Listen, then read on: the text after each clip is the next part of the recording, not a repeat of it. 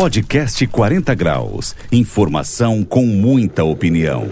Porque se estiver frio, a gente esquenta.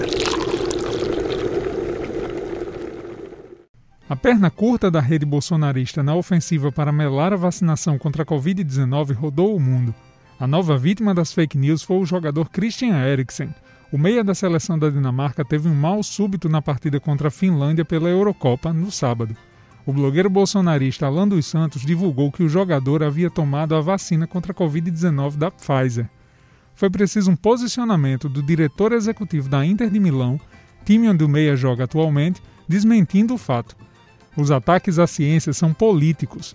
Só é preciso lembrar que as incertezas plantadas para desacreditar a ciência na luta contra a pandemia resultam em vidas perdidas por conta de mentiras.